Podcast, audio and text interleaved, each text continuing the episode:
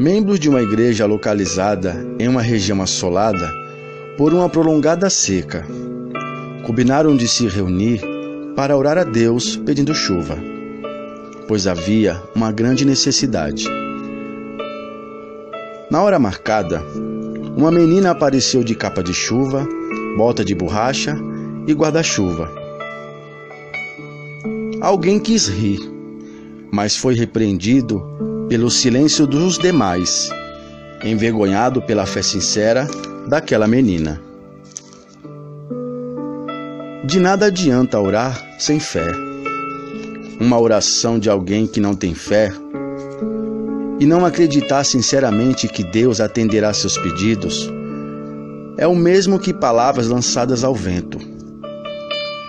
Jesus disse que se tivermos uma fé tão pequena quanto uma semente de mostarda, ainda assim moveremos montanhas.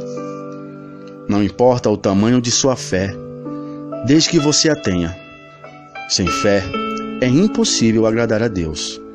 E sem agradar a Deus, é impossível viver milagres.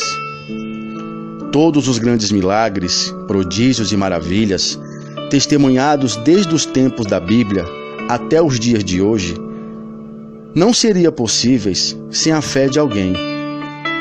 Todos os grandes homens e mulheres de Deus registrados em nossas histórias só foram grandes porque tiveram fé. O Deus da Bíblia é o mesmo Deus de hoje. Ele ainda realiza milagres tão grandes como os o do passado. Basta você ter fé e acreditar que ele também irá abrir o mar para você passar. Derrubará todas as muralhas, ressuscitará tudo o que estava morto e restituirá tudo o que te roubaram. Ele também irá curar, libertar, transformar e restaurar, e também salvar.